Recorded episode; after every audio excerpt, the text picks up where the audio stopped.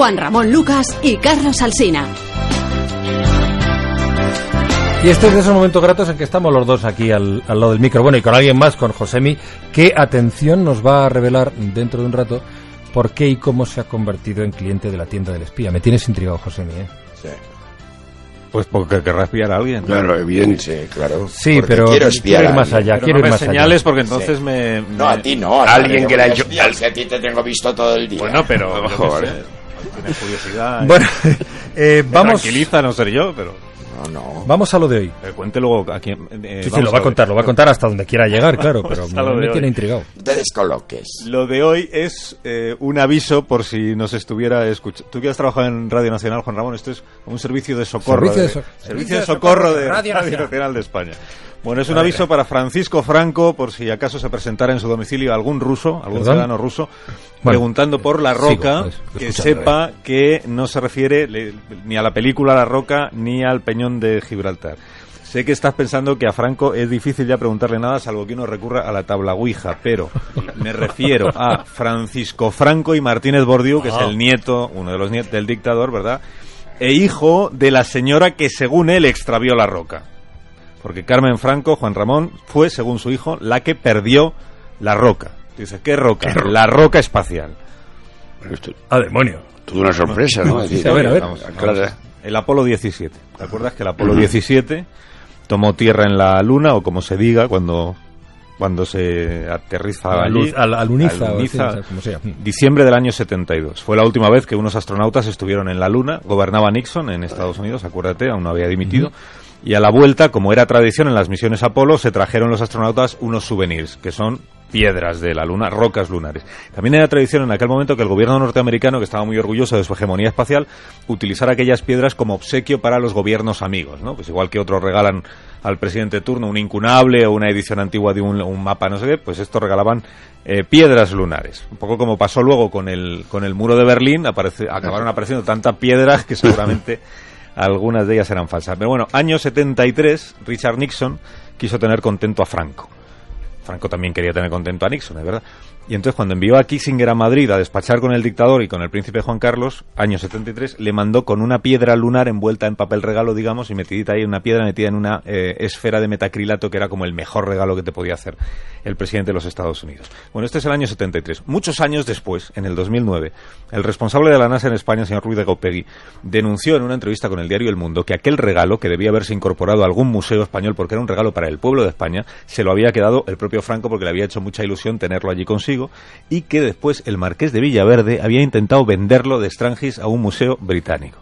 Y aquí es donde salió, año 2009, Francis, el hijo del marqués, a, negar aquella acusación. Y dijo estas dos cosas. Dijo que la piedra lunar no fue un regalo al pueblo de España, sino un regalo a su abuelo, al dictador, a Franco, y que por tanto tenía derecho a quedárselo, y que su padre jamás intentó vender aquella piedra. Entonces el periodista le preguntó, ¿pero dónde está la roca lunar que tenía la familia Franco? Y respondió Francis, dijo, la perdió mi madre. No sabe cómo, la perdió. Igual, pues al redecorar alguna de las casas, dice, pues la extravió sin darse cuenta. Y aquí es donde entran en escena los rusos, que es el motivo de este aviso de hoy. Ayer el Washington Post ha informado, ha dado la siguiente noticia. El gobierno ruso quiere investigar toda la verdad sobre la llegada del hombre a la Luna. No es broma, ¿eh? Es un portavoz de la administración de Vladimir Putin que ha dicho que van a abrir una investigación oficial sobre las misiones Apolo. Claro, contado así, la primera impresión que tuvimos algunos es que los rusos ponían en duda que Armstrong y Aldrin hubieran pisado de verdad, se hubieran paseado de verdad por la Luna. O sea, como si Putin se hubiera apuntado a esta teoría conspiranoica que sabéis que desde hace mil años dice que todo fue una mentira, una puesta en escena, una película, no sé qué. Bueno, no es exactamente eso, ha aclarado este portavoz ruso que ellos no están diciendo que todo aquello fuera un engaño, pero que lo que sí dicen es que hay que averiguar qué pasó con la grabación original de la llegada del hombre a la Luna, que son unas cintas que la NASA oficialmente sostiene que borró porque reciclaba las cintas en aquellos años para ahorrarse dinero. La grabación original, lo que sí existe son las, las grabaciones de las televisiones que dieron a que, que hicieron aquella transmisión, pero no las de la NASA, que eso hay que averiguar qué pasó. Y, atención, hay que saber también qué ha sido de todos los objetos que las diferentes misiones Apolo se trajeron de la Luna, rocas incluidas. Porque los rusos dicen que esto es mm, patrimonio de la humanidad, que nos pertenece a todos y que por tanto hay que averiguar qué es lo que sucedió. Y tú estarás diciendo, a los rusos, ¿por qué les ha dado ahora por este asunto? Me puedo imaginar que algo tendrá que ver el fútbol, quizá, no sé. Pues mira, porque los rusos y los americanos, eh, Putin y Obama, como sabéis, están a, a tortas desde hace unos cuantos meses, desde que empezó Sí. lo de Ucrania, están ahí viendo a ver cómo se pueden tocar las narices mutuamente. Entonces, igual que Obama le ha fastidiado a Putin eh, montando una operación del FBI para investigar lo de la FIFA, de, descabalgar a Blatter con el objetivo final que es que Rusia no organice el Mundial del año 2018, Putin se la ha devuelto, entre otras cosas, con esta historia, que es poner bajo sospecha a la Casa Blanca acusándole de haber expoliado la Luna y perjudicado al conjunto de la humanidad. Y por eso quiere saber dónde están todas las piedras lunares que se trajeron los astronautas de las misiones Apolo. Así que repetimos, servicio de socorro de Radio más de uno Nacional. en Onda Cero. Se busca la piedra lunar que extravió Carmencita. Si en casa de Francisco Franco Francis se presenta un ruso preguntando por la roca, que sepa que no es ni la película ni el peñón, es simplemente un intento de tocarle las narices a Barack Obama. Gracias, Carlos. La Roca.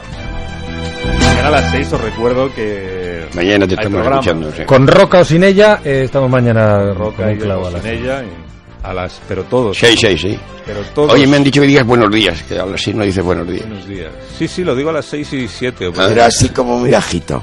Buenos días. o muy bajito no se puede hablar bajito la Bueno, bueno, no te hombre. Y dejarle que se vaya, dejarle Sin que se gran vaya a descansar. entusiasmo. Bueno, con bueno. muchísimo entusiasmo Ah, bueno. vengo a las 6 de la mañana sabiendo que José me está escuchando A las 6 de la mañana, sí. sin necesidad A las 7. sin necesidad de A espiarme las 7. Hasta mañana, Carlos.